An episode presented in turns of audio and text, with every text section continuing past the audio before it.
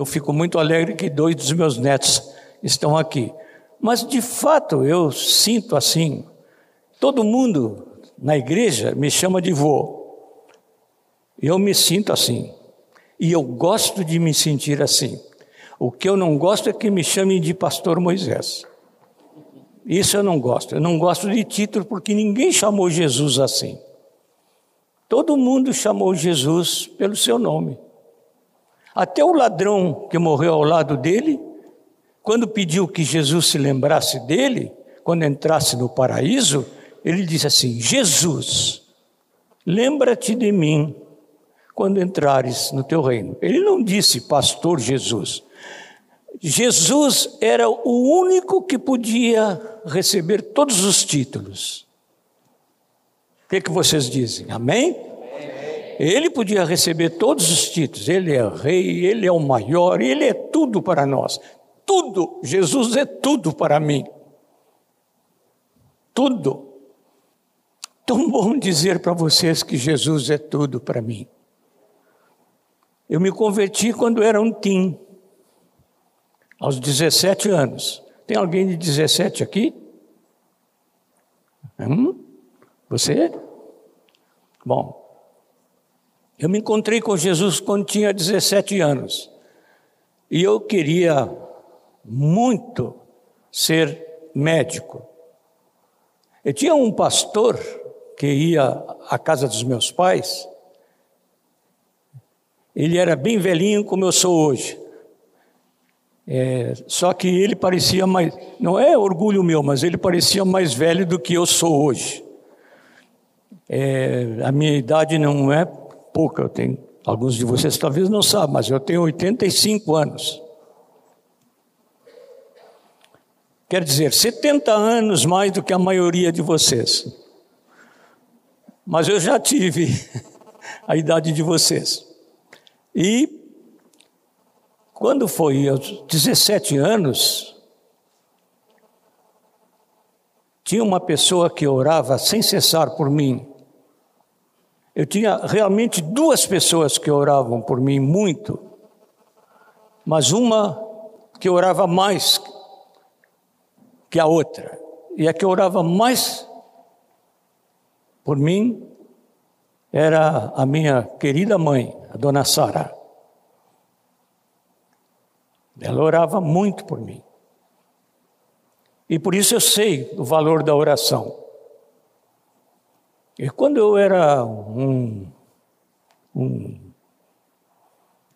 uma criancinha pequenina, de dois anos, eu tive uma enfermidade. Meus pais moravam numa cidade do interior, lá na fronteira, em São Gabriel, é, onde só havia um médico. Um médico que ia com uma bolsinha assim, com uns vidrinhos dentro. E ele tinha um conhecimento, o conhecimento de medicina daquele tempo. Vocês podem imaginar isso em 1929. Daqui a pouco já é 100 anos, né, atrás. E, e ele disse para minha mãe um dia assim: Se não acontecer alguma coisa com esse menino, até a noite ele não vai aguentar. Ele vai morrer.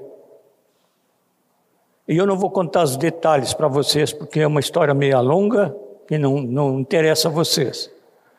Aí minha mãe disse: Senhor, eu coloquei o nome do meu filho de Moisés por causa que tu libertaste o povo de Israel por meio de um homem chamado Moisés. E eu hoje quero dedicar o meu filho a ti para ser um pregador do Evangelho. E à tardinha, às cinco horas, desapareceu o meu problema daquele dia. Aos curiosos, depois eu conto como é que foi isso. E E a minha mãe nunca me falou nada. Aí, quando eu tinha 17 anos, eu me converti, mas eu não queria saber de ser pastor. Eu nem não era capaz de orar na igreja assim, nem no meio de outros jovens, no meio dos teens, eu não, não era capaz de orar. E eu me considerava assim, uma pessoa tímida, muito fechada. E um pastor passava na casa dos meus pais, e ele, um velhinho como eu sou hoje, e orava pelos meus pais e orava por mim. Ele dizia: Jesus, chama o Moisés para ser um pregador do Evangelho. Aí, quando ele saía, eu falava para minha mãe assim: esse velhinho não tem jeito mesmo. Ele sabe que eu vou ser médico, por que, que ele fica falando isso? E a minha mãe dizia: Pois é, meu filho, mas o pastor ele tem que orar o que o Deus manda. Primeira coisa da oração. Não é só chegar e fazer pedido para Deus. Fazer o que Deus manda é outra coisa, é obedecer.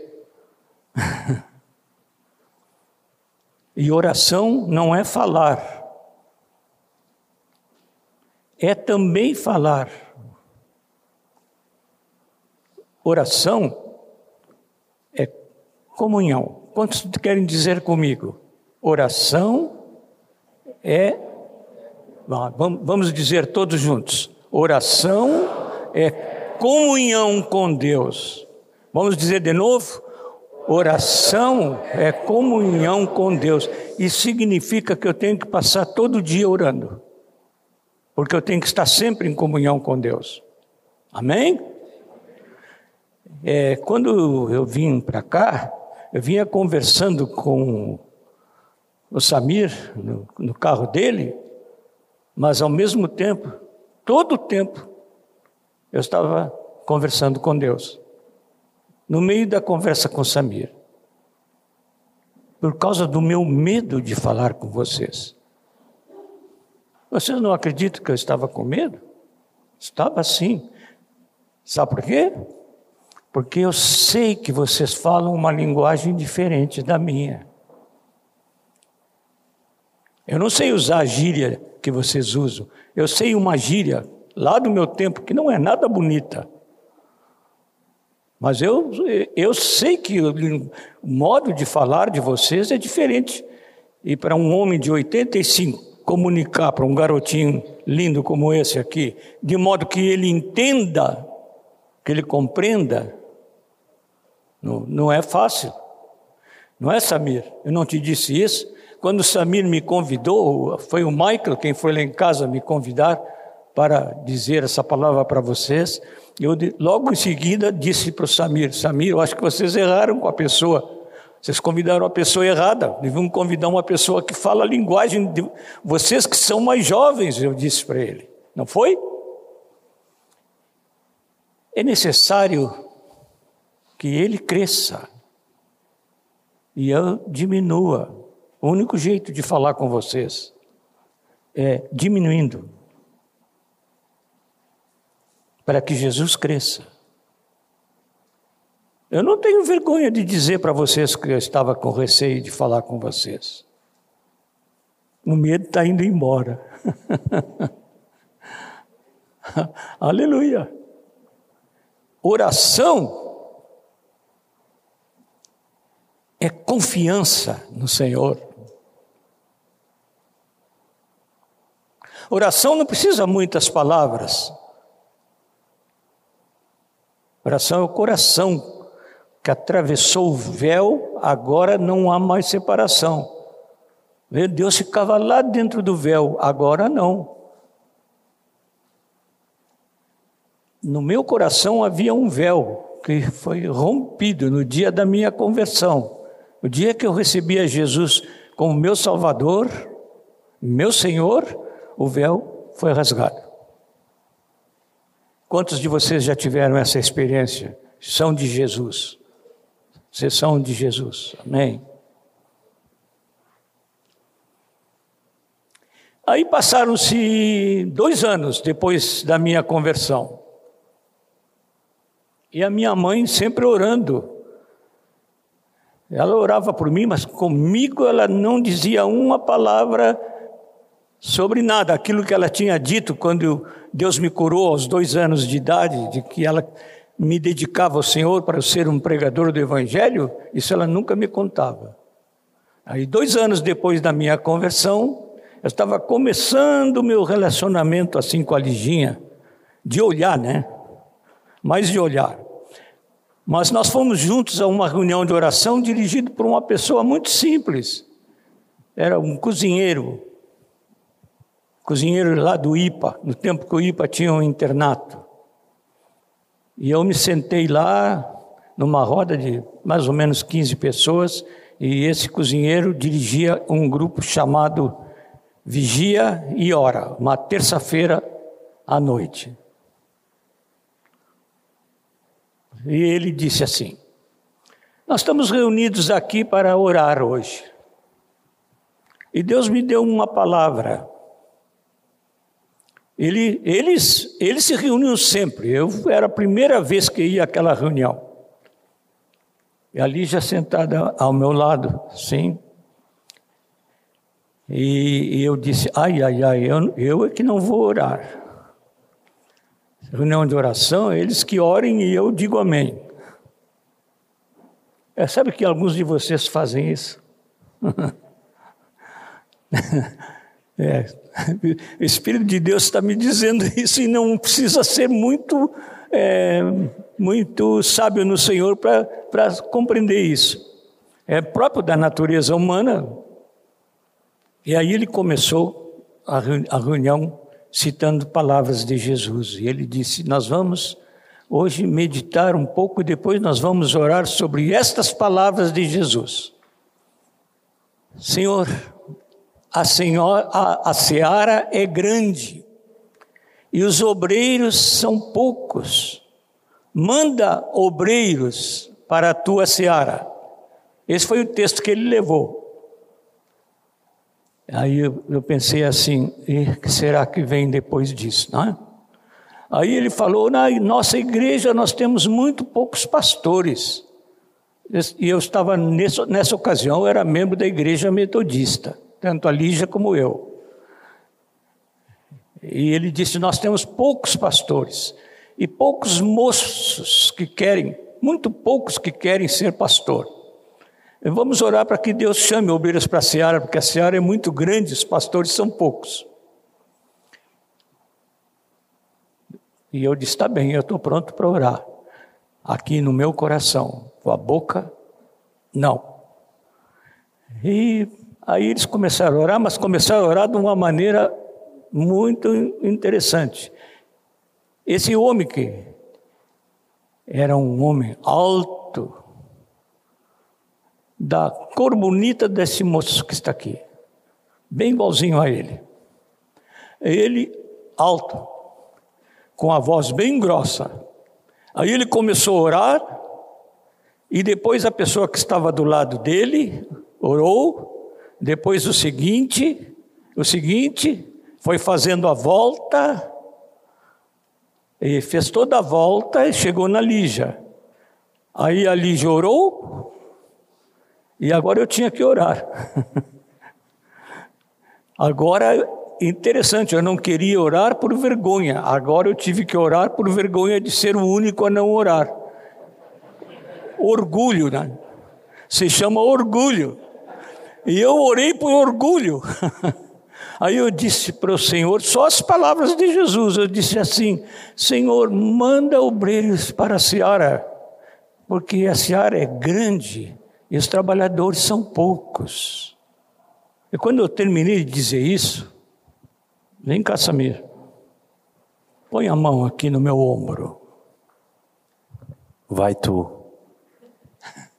Esse foi o que Jesus fez. Só que foi mais real do que, do que o Samir. Mais real. Mais profundo. Mais real.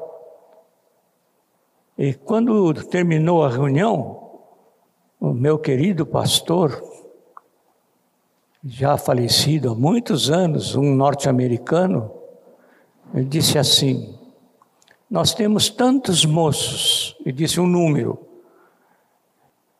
Desculpe, eu estou um pouco emocionado, viu? Ele disse um número dos moços que estavam se preparando para serem pastores na igreja. E todos já estavam sentados. Aí eu me levantei e disse: Mr. Betts, esse, eu, assim era o nome dele, Betts, pode pôr mais um na lista, porque Jesus acaba de me chamar para ser pregador do Evangelho. Aí eu fui para casa, contei para minha mãe. A minha mãe só faltou pular de alegria. E aí que ela me contou o que ela tinha feito quando eu tinha dois anos e Jesus me curou. Aí ela me contou, meu filho, há uma história atrás disso. E me contou o que eu tinha contado para vocês. Naquela tardinha, quando você tinha dois anos, eu dediquei você para fazer isso que Deus hoje chamou para fazer. Sabedoria da minha mãe, que não queria que eu fizesse uma decisão por causa dela. Mas quando eu disse que Jesus tinha me chamado, ela se alegrou, meu pai também se alegrou. E aí eu fui para casa. É, fui para o meu quarto de, e fui dormir. Só que eu não conseguia dormir. Eu dizia, mas Jesus, eu não, não sei nem orar na frente dos outros, como é que eu vou pregar o Evangelho? E eu orei, e orei, e orei com as palavras que eu podia, e não tinha sossego. Minha mãe foi duas vezes ao meu quarto, porque ela sabia que eu deitava. Ainda hoje eu sou assim, eu deito e pego no sono rápido, eu não fico demorando. Às vezes eu forço um pouquinho para ler, mas não demora muito não. Logo estou dormindo. Isso quando a aurorinha não faz algum barulho lá em cima. Né? A aurorinha não. Isso mesmo. Isso mesmo, a Aurorinha é assim mesmo. Ela diz, sempre me diz. Ela me, me mostra assim a mãozinha dela e diz aqui, o que, que tem aí na mão? É bilhete para É isso mesmo. E aqui, é né? Bilhete, é bilhete, telefone de pessoa. É isso mesmo ela sempre muito expressa muito a sua confiança. E eu gosto muito da Aurora. Ela diz que ela tem um M na mão que é M de Moisés. Não é? E aí eu fiquei, a minha mãe foi duas vezes lá, uma hora da madrugada, duas horas da madrugada, e eu continuava acordado. Aí de repente, eu disse assim: sabe de uma coisa? Eu vou abrir a Bíblia. Eu tinha uma Bíblia que eu não lia. Eu, eu não duvido que haja aqui alguém que tem Bíblia, mas não lê. Porque eu era assim. E eu era um Kim como vocês. E eu não, não li a Bíblia. Ah, tem umas carinhas aí que estão me dizendo isso é comigo. Aí eu disse: vou abrir a Bíblia e Deus fala comigo. Eu tinha falado com o meu pastor e ele, me, eu perguntei: como é, pastor? A gente chamava de reverendo naquele tempo. Disse, reverendo, como é que, que o senhor fala com tanta liberdade assim na frente da congregação? Ele disse: esse é do Espírito Santo, meu filho. Isso é do Espírito Santo. Eu gostaria, às vezes, de ter uma caneta na mão direita, outra na mão esquerda. Além daquilo que eu estou falando, eu gostaria de anotar as coisas que Deus me diz e que eu não tenho tempo para dizer. E eu disse: que coisa marav maravilhosa. O que é isso, pastor? Ele disse: sabedoria do Senhor. Aí naquela noite, quando Jesus me chamou, eu orei assim: Senhor, como é que eu vou ter sabedoria, né? Para falar como como o meu pastor. Nunca vai acontecer isso comigo. disse, vou abrir a Bíblia, vou ler um texto. Quem sabe Deus tem uma resposta para mim na Bíblia. E abri na carta de Tiago, nunca tinha lido, na carta de Tiago, no capítulo 1, versículo 5, que diz assim: Se alguém tem falta de sabedoria, Peça a Deus, que a todos dá liberalmente, e não lhe lance em rosto, e vai ser dada a ele o que pede.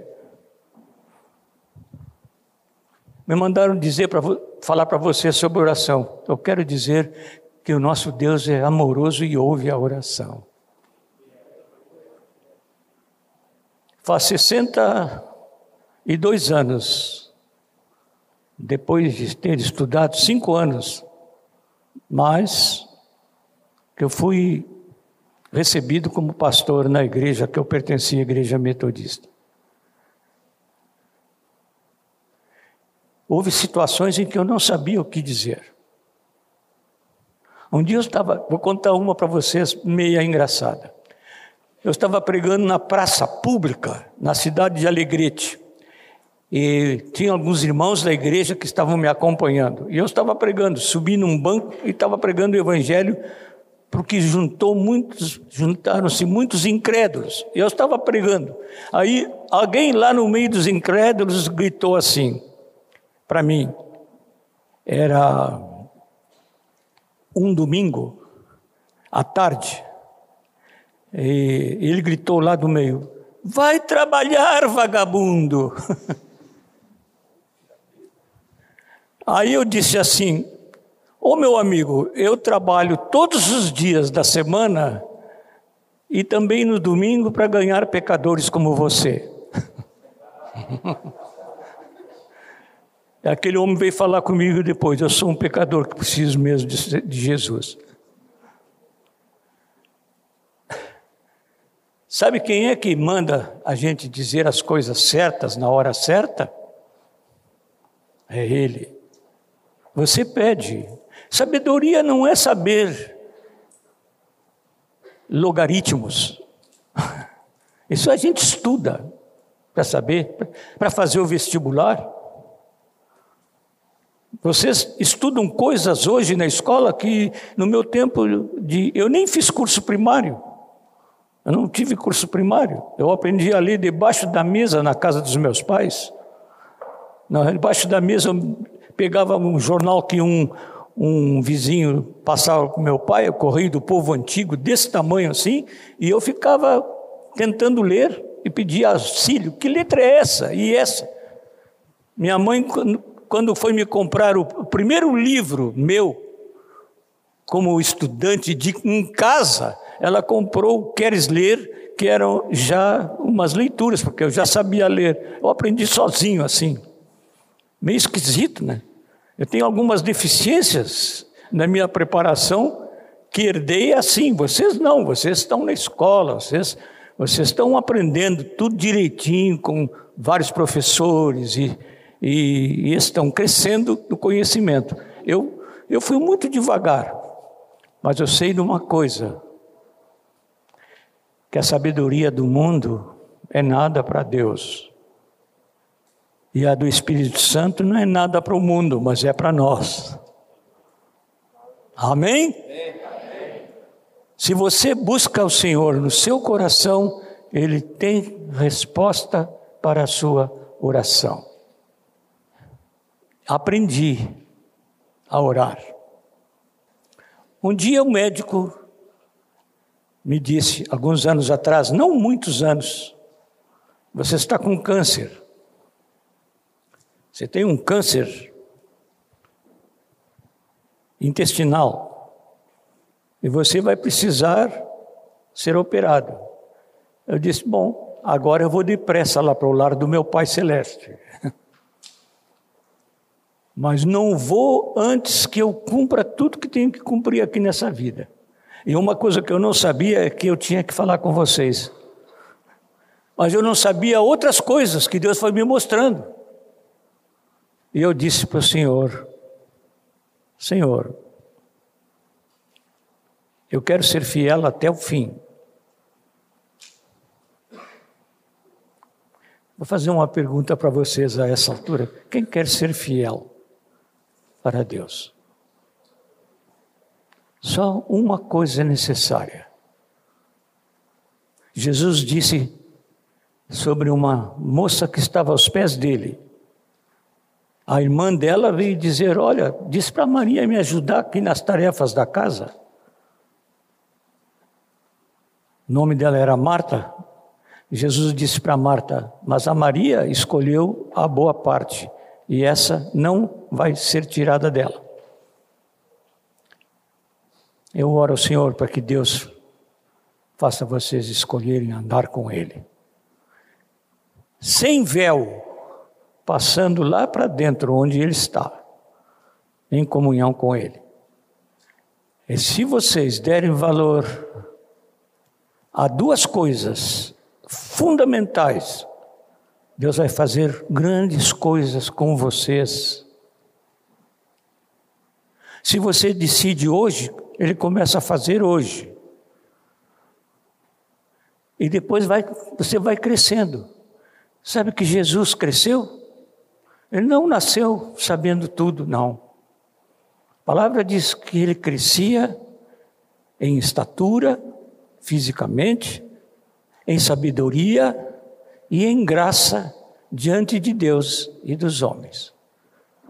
E ele ficou bastante tempo na casa dos seus pais. Ele ficou 29 anos e meio com seus pais. Teve só dois anos e, e alguns meses de ministério ativo. Mas ele vive e reina para todos os séculos. Ele está assentado à destra do Pai. E não muito depois desse nosso tempo, ele vai voltar em toda a glória para estabelecer definitivamente o seu reino. Vocês querem colaborar com ele? Amém. Deus abençoe vocês, queridos. Muito obrigado, Samir, pela oportunidade. Eu quero agradecer que vocês tiveram a paciência de me ouvir. Uh, uma coisa que eu tava, a gente estava orando aqui, os jovens, antes de começar, e uma coisa que o Senhor me falou bem forte é né, que realmente para a gente era uma honra receber o vô Moisés aqui. Mas ele me falou bem forte que não é uma honra te receber aqui porque tu tem um título ou porque tu já uh, ganhou muitas coisas ao longo da tua vida. Mas é uma honra te receber aqui porque quando tu entrou aqui, tu trouxe Jesus contigo, né? E então isso foi algo que o Senhor tocou muito forte, né? E eu queria que a gente pudesse, todo, todos nós, né? abençoar juntos, né, a vida do, do vô Moisés, né, e a, a palavra nos diz, né, que mesmo na velhice, continuar produzindo frutos, né, e a gente tem visto, né, a tua vida frutificar, vô Moisés, e a gente quer te abençoar, né, nesse tempo. Então, eu queria convidar, né, um, um, todo mundo a ficar de pé, para a gente poder, né, e queria pedir pro, pro Otto, Muito bom esse os jovens que têm ajudado os adolescentes que tiveram toda essa iniciativa e buscaram em oração e o Senhor colocou no coração deles o Moisés ministrar conosco hoje. Foi uma benção ou não foi uma benção? Amém. Foste aprovado aí, que ouviste o Espírito Santo. É, eu queria que vocês vissem uma coisa muito importante aqui. Paulo, ele fala nas Escrituras: O que de minha parte ouviste, através de muitas testemunhas, isso mesmo transmite a homens fiéis e idôneos para estes instruírem a outros. Um dia Deus falou com, com Moisés e Erasmo sobre o mover do Espírito, a decisão de andar debaixo do governo do Espírito Santo. Moisés e Erasmo têm sido fiéis em transmitir isso. Passaram essa carga para o Ótcar, o Otcar passou para mim. Eu tenho procurado passar para os jovens, eles também receberam das suas autoridades Não existe uma invenção no reino de Deus. Existe uma transmissão que vem do Espírito Santo. E com esse exemplo de vocês ouvirem e vendo, vocês têm exemplo pertinho de vocês, nesses jovens, de homens e mulheres que estão levando a sério o reino de Deus. Eles não estão querendo produzir um show, um show de igreja, querendo produzir um, um teatro igrejístico, mas eles estão querendo estender o reino de Deus, atendendo ao chamado que um dia Moisés recebeu dos trabalhadores da seara. E esse é o nosso objetivo com vocês. Esse é o nosso maior trabalho com vocês. Ver Cristo formado na vida de cada um e que vocês digam: esse chamado que Moisés atendeu um dia também é meu. Eu recebi esse chamado. Eis-me aqui, Senhor. Eis-me aqui. Com o pouco que eu sei, eu quero pedir a tua sabedoria para também viver o teu reino. Amém, queridos? Amém? Amém? Entendam isso hoje, de uma vez por todas, entendam. Deus está chamando vocês. Deus está chamando vocês. Aleluia, Senhor. Obrigado, Senhor, porque um dia tu chamaste o Moisés e tem abençoado tantas gerações, porque tu, tu tens sustentado com saúde até hoje. Mas obrigado também, Senhor, porque tu, através dele, deixaste uma herança para a geração seguinte e assim sucessivamente até chegar a essa geração nova que está se levantando, que está reunida aqui agora. Os que hoje são adolescentes, que amanhã vão ser jovens, depois vão ter profissão, vão ter família, vão ter influência, Senhor, para a tua glória, para que onde tu os colocares, eles possam ser luz no meio de trevas.